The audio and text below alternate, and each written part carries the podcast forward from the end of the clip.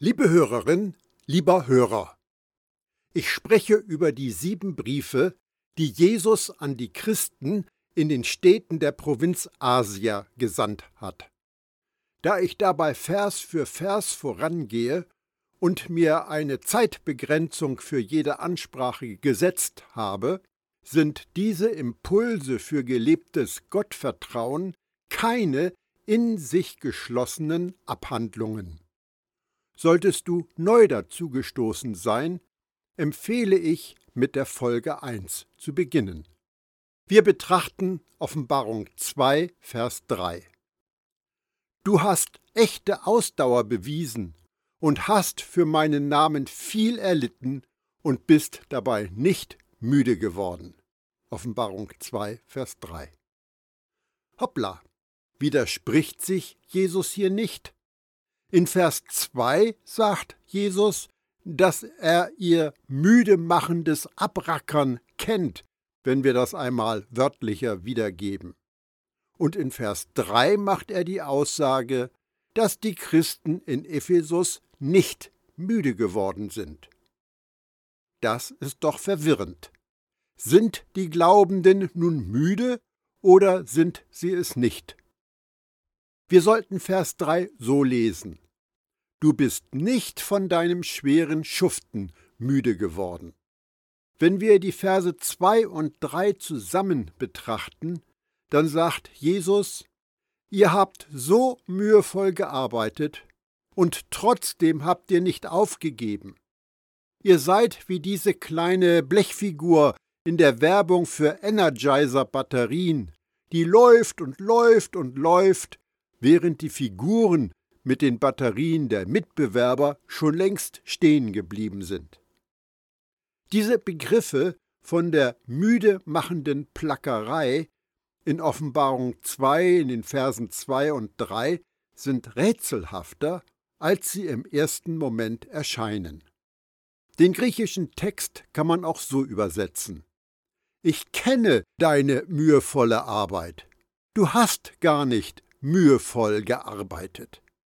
Diese offensichtliche Widersprüchlichkeit hat dann wohl dahin geführt, dass Übersetzer die Anstrengungen in Vers 3 als nicht müde machend auslegten. Aber wir haben es hier mit einem Wortspiel zu tun. Es gibt noch eins in diesen Versen. Jesus sagt, dass die Christen in Ephesus die Bösen nicht ertragen können, aber sie konnten Schweres ertragen. Es spricht viel dafür, dass Jesus den Glaubenden sagt, ich kenne eure mühemachenden Anstrengungen, aber ihr seid nicht ausgelaucht von euren Anstrengungen. Wie dieser Satz verstanden wird, hängt dann auch noch von der Betonung ab. Wenn wir auf christliche Gemeinden zurückblicken, die vor 2000 Jahren existiert haben, kann die Frage aufkommen, war die Ekklesia in Ephesus eine Modellgemeinde? Auf den ersten Blick könnte es so aussehen, ist sie aber nicht. Nach außen hin erschien sie als eine erfolgreiche Gemeinde. Sie hatte ein festes Fundament, gelegt vom Apostel der Gnade, und sie ist vom Apostel der Liebe gelehrt und umseucht worden. Sie arbeitete schwer und hielt in harten Zeiten durch. Und das Beste von allem, ihre Motive waren rein und edel. Alles, was sie tat, geschah im Namen des Herrn. Sie erschien wie eine Modellgemeinde, ein Paradebeispiel für christliche Werte und Tugenden. Und doch hatte sie eine Schwachstelle, die drohte alles zunichte zu machen. Es war die Einschränkung, für die die Christen in Ephesus bekannt wurden. Ich habe dir aber vorzuwerfen, dass du deine erste Liebe verlassen hast.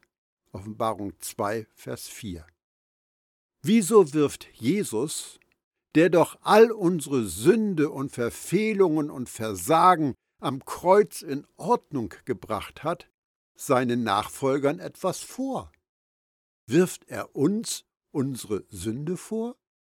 Jesus hält uns unsere Sünden nicht vor, denn darum geht es.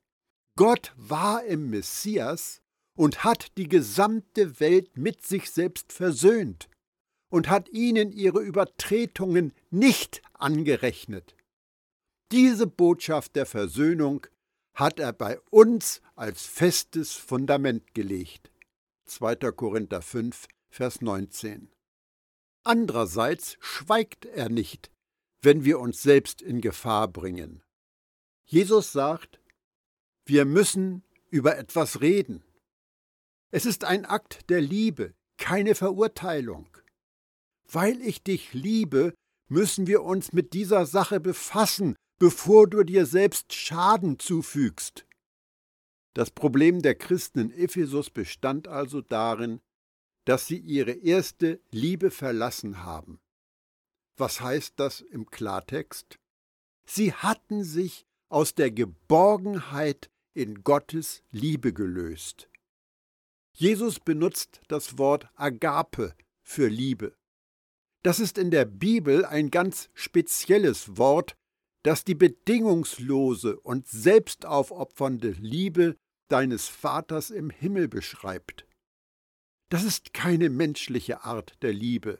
Nur Gott ist Agape.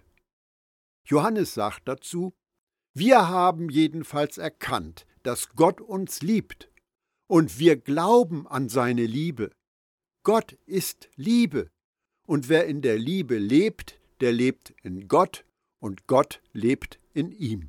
1. Johannes 4, Vers 16. Gottes Agape hat also absoluten Vorrang. Er ist der Ursprung aller Liebe. Deine erste Liebe ist nicht deine Liebe zu Gott, Vater und Sohn, sondern sie ist Gottes Liebe zu dir. Gottes Liebe ist wie der helle Sonnenschein.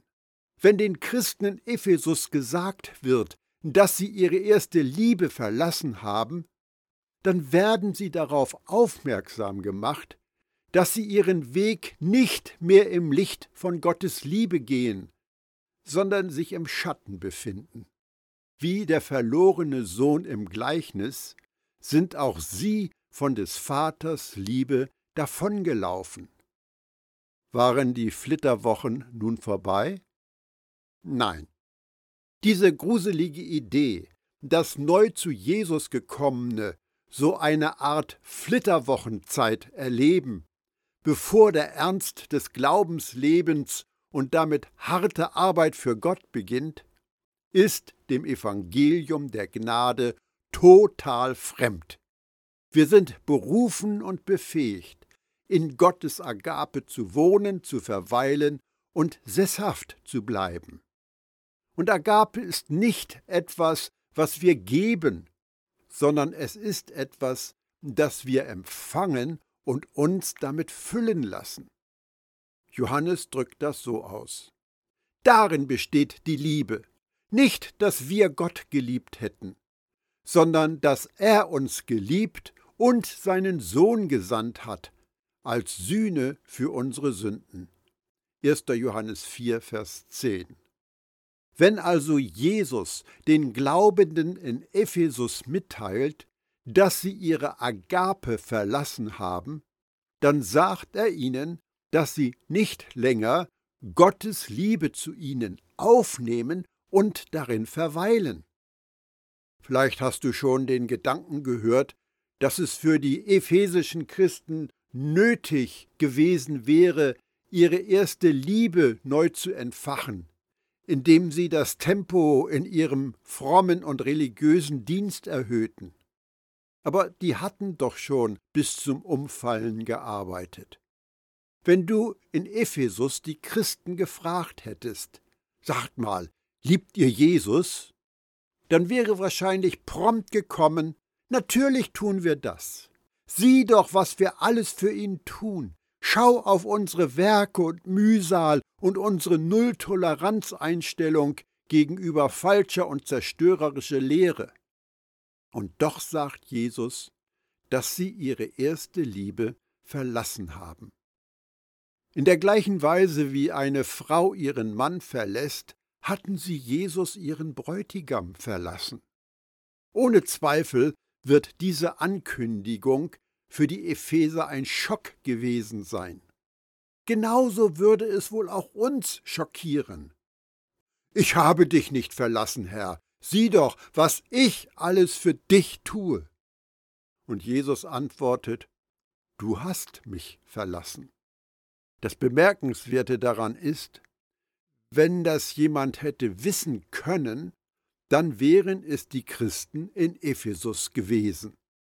Die Gemeinde Ephesus war auf dem Fundament der Gnade aufgebaut, die in Jesus Liebe zu ihnen sichtbar geworden ist. Das wissen wir daher, weil Paulus Jesus Liebe häufig in seinem Brief an die Gemeinde erwähnt. Ich zitiere die entsprechenden Textstellen nicht, vermerke sie aber in der schriftlichen Fassung dieser Ansprache. Die Christen in Ephesus zählten auch den Apostel der Liebe als Glied ihrer Gemeinde. Die Ekklesia in Ephesus war möglicherweise mehr als alle anderen Gemeinden auf die Offenbarung von Jesus großer Liebe gegründet worden. Und doch sind sie abgewandert. Sie haben vergessen, was das Allerwichtigste in der Jesus-Nachfolge ist, nämlich nahe bei Gott und seiner Liebe zu bleiben. Wenn wir eine Lehre aus ihrer Erfahrung ziehen können, dann ist es offensichtlich diese. Wenn es einem Christen in Ephesus passieren kann, seine erste Liebe zu verlassen, dann gewiss auch mir und dir. Was meint das, Gottes Liebe zu verlassen? Wir sind so sehr in unserer frommen Blase mit Religion beschäftigt, dass es uns vom Wesentlichen ablenkt. Wir versuchen, uns das zu verdienen, was Gott uns großzügig schenkt. Dass Jesus die Arbeit und die Entfremdung von ihrer ersten Liebe bei den Christen in Ephesus erwähnt, spricht Bände. Diese Leute tanzten auf zu vielen Hochzeiten. Sie lebten in der geschäftigsten Stadt in Asia und zündeten die Kerze an beiden Enden an. Dabei brannten sie sich selbst aus. Was sie taten, nämlich hart arbeiten, stand dem im Weg, was sie nicht taten, nämlich von Jesus zu empfangen. Darum sagt Jesus zu ihnen, dass sie damit aufhören sollen, was sie jetzt tun, und dahin zurückgehen, was sie davor getan hatten. Bedenke nun, wovon du gefallen bist, und tue Buße und tue die ersten Werke. Offenbarung 2, Vers 5. Es gibt Parallelen und Ähnlichkeiten zu den Gemeinden in Galatien. Die Christen in Galatien sind von der Gnade zurück unter das Gesetz gefallen. Die Christen in Ephesus sind von ihrem hohen Platz der Ruhe in der Liebe des Vaters in das tiefe Loch der toten Werke gefallen. Beide sind vom erhabenen Weg des Geistes in die niedrigen Gewohnheiten des Fleisches zurückgefallen. Sie bemühten sich, statt zu vertrauen. Sie kämpften, statt zu ruhen. Sie haben sich dabei zerschlissen, statt stark in Gottes Liebe zu sein. Sind die Christen in Ephesus dabei aus Gottes Königsherrschaft herausgefallen, wie manche es sehen? Nein, Ganz sicher nicht. Sie standen auch nicht in der Gefahr, dass so etwas passieren könnte. Wenn Jesus Nachfolger fallen, fallen sie in dem Bereich der Königsherrschaft. Einige Christen befürchten, dass die Christen in Ephesus kurz davor standen, ihre Errettung aufs Spiel zu setzen. Wir dagegen haben aber die Gewissheit, dass Jesus sie in seiner starken rechten Hand hält und sie nicht einfach gehen lässt.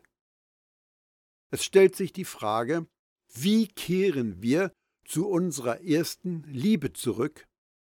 Jesus gibt uns den Tipp. Bedenke. Denk einmal darüber nach. Denke daran, erkenne doch, erinnere dich daran. Dieses eine Wort von Jesus, Gedenke, zeigt uns den Weg zurück zu der Liebe und Gnade unseres Vaters. Warum ist der verlorene Sohn wieder nach Hause geeilt? Er hat sich daran erinnert, von welch einer hohen Stellung er gefallen war. Wie entkommen wir dem Hamsterrad einer müdemachenden Religion? Indem wir uns an Gottes Liebe erinnern, die wir erfahren haben, als wir zuerst Jesus kennenlernten. Gedenke ist das erste Verb im Imperativ in den sieben Briefen an die Christen in Asia. Ein Verb im Imperativ ist ein Tätigkeitswort, das einen Befehl wiedergibt. In dem Brief an die Christen in Ephesus gibt es drei Imperative, die alle in Vers 5 stehen. Gedenke, tue Buße, tue Werke. Wenn du diese Briefe von Jesus liest, um nach Dingen zu suchen, die zu tun sind, wäre das Erste, was du findest, seine Ermahnung, dich zu erinnern. Das ist bedeutungsvoll. Jesus sagt nicht, ich möchte, dass du mehr von diesem tust und weniger von jenem. Jesus ist kein Prediger des alten Bundes, der Regeln für eine bessere Lebensgestaltung festschreibt. Er ist ein Prediger des neuen Bundes, der uns auffordert, daran zu denken, sich wieder darauf zu besinnen, sich ins Gedächtnis zurückzurufen, wie es einmal gewesen war. Und was ist das, an das wir uns zurückerinnern sollen? Wie sehr Jesus uns liebt. Wir sollen uns nicht unsere Fehler und Versagen wieder ins Bewusstsein zurückrufen. Wir werden aufgefordert, uns neu auf den Herrn zu besinnen und die unvergleichliche Demonstration seiner Liebe zu uns. Gedenke, das ist das Heilmittel für ausgebrannte Christen in Ephesus und für mit frommen Werken überarbeitete Christen heute. Das ist der Wegweiser nach Hause für die, die vom Weg abgekommen sind. Gedenke, bevor wir Buße tun und tätig werden, müssen wir uns daran erinnern, wer Jesus ist und was er für uns getan hat. Buße tun bedeutet, seine Gesinnung erneuern zu lassen und sich Gott zuzuwenden. Das Wort Buße ist mit viel Ballast beladen. Für einige heißt Buße tun, sich mit tränenreicher Zerknirschung von der Sünde ab und frommen Werken zuzuwenden. Andere verstehen unter Buße tun eine Gegenleistung für Fehlverhalten oder angerichteten Schaden zu erbringen. Aber darum bittet Jesus die Christen in Ephesus gar nicht. Jesus möchte, dass sie etwas neu bedenken oder anders darüber denken. Das Wort, das in vielen Übersetzungen mit Buße tun wiedergegeben wird, bedeutet seinen Sinn ändern, seine Absicht bzw. seine Ansicht ändern. Daraus ergibt sich eine weitere Bedeutung. Reue empfinden, bedauern. Nämlich, wenn die Sinnesänderung die Erkenntnis einschließt, dass die bisherige Ansicht falsch oder schlecht war. Die Christen in Ephesus waren so von ihrer Arbeit und Plackerei in Anspruch genommen, dass sie sich von ihrer Quelle haben wegtreiben lassen. Wie die beschäftigte Martha müssen sie und vielleicht auch wir die Prioritäten des Lebens neu überdenken. Sie müssen das Wichtigste an die erste Stelle setzen und das eine tun, was wirklich zählt. Kehr um zu den Werken des Anfangs, ruft Jesus auf. Wahre Umkehr ist eine Veränderung im Denken, die zu einer Veränderung im Verhalten führt. Den Christen in Ephesus sagt Jesus, was sie denken sollen. Erinnere dich an deine erste Liebe. Dann sagt er ihnen, was sie tun sollen. Handle so wie am Anfang. Jesus hat kein Interesse daran, dich zum Altar zu rufen, wo du unter Tränen versprichst, dich verändern zu wollen. Er möchte dich verändern. Und was bewirkt eine dauerhafte Veränderung? Wenn wir Jesus anschauen, der zwischen den Leuchtern umhergeht. Wenn wir unseren Erlöser als unseren besten und engsten Freund erkennen. Was waren deine ersten Taten oder ersten Werke oder Werke des Anfangs, zu denen du zurückkehren sollst? Kannst du dich an den Beginn deiner Jesus-Nachfolge erinnern? Es spricht doch alles dafür, dass du dich an Jesus, an seiner Liebe und an dem, was er für dich getan hat, erfreut hast. Als du Bürger in Gottes Königsherrschaft geworden bist, hast du wahrscheinlich überhaupt nichts getan, außer Jesus zu Füßen zu sitzen und ihm zuzuhören. Tue das, sagt Jesus. Höre mit den Bemühungen auf, mir etwas geben zu wollen, und empfange von mir. Nimm dir ein Beispiel an Maria, die saß und aufnahm, anstatt an Martha, die sich Stress machte. Traurigerweise ist das nicht die Empfehlung, die du von denen hören wirst, denen fromme Leistung wichtiger ist als Gottes Gnade.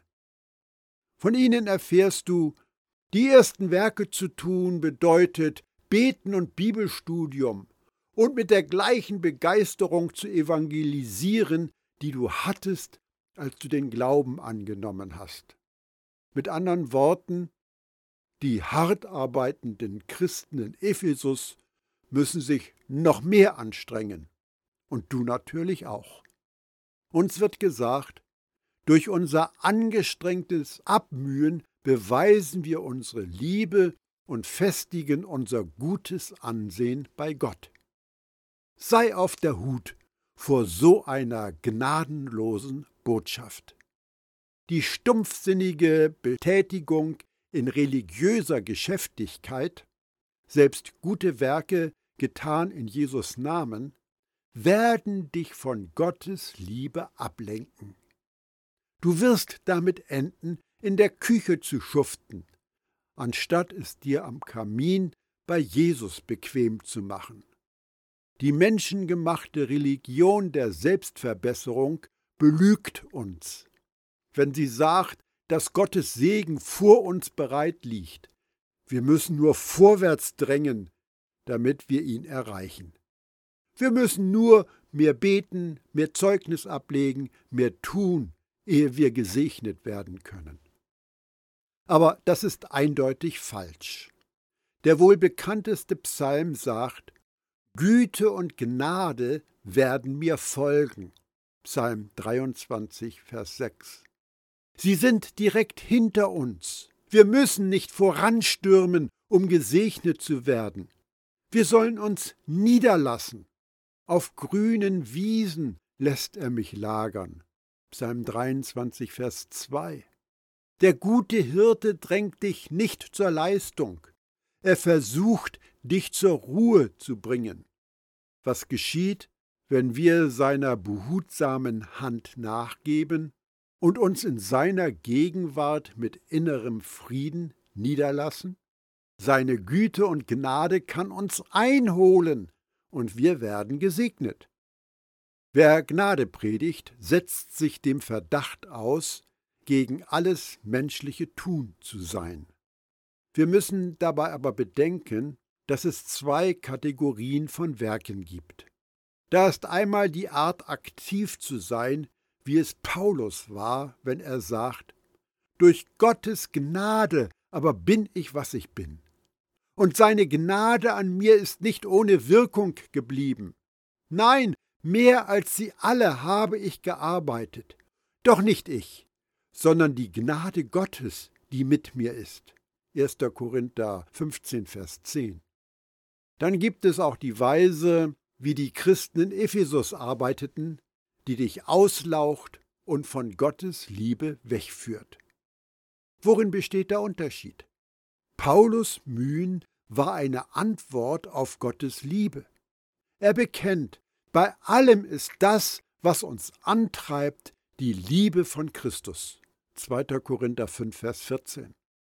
Der Apostel Paulus reiste wie besessen in der Welt umher. Er musste den Leuten von Gottes Liebe und Gnade erzählen. Er wäre geplatzt, wenn er es nicht hätte tun können. Er kommentiert das so.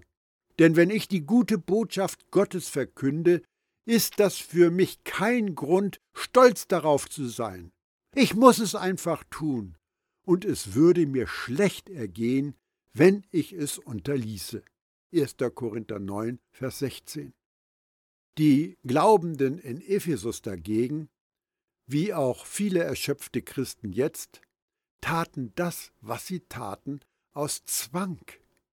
Das wird von mir erwartet. Oder aus Tradition. Das haben wir immer so gemacht. Vielleicht fühlten sie sich verpflichtet, ihrer spektakulären Vergangenheit gerecht zu werden. Vielleicht dachten sie, sie müssten so hart arbeiten, wie es Paulus einst getan hatte. Wir wissen nicht, was sie morgens aus dem Bett holte, aber es war ganz sicher nicht Gottes energiespendende Liebe. Wenn wir zu Offenbarung 2, Vers 19 kommen, werden wir sehen, dass es Taten des Glaubens und tote Werke gibt. In der Gemeinde in Ephesus waren beide Arten vorhanden. Aus der Gründungszeit der Gemeinde wird berichtet, außerdem ließ Gott ganz ungewöhnliche Wunder durch Paulus geschehen. Apostelgeschichte 19, Vers 11. Eine Generation später waren die Christen in Ephesus bekannt geworden wegen der toten und mühseligen Werke von Menschen, die in Vergessenheit geraten sind. Dazwischen liegt ein riesiger Unterschied. Hier unterbreche ich und lasse dir Zeit, über das Gehörte oder Gelesene nachzudenken. Ich lade dich ein, das nächste Mal wieder dabei zu sein, wenn wir neu über Gottes Gnade in den Briefen an sieben Gemeinden in Asia nachdenken. Ich wünsche dir Gottes reiche Gnade und seinen unerschöpflichen Segen.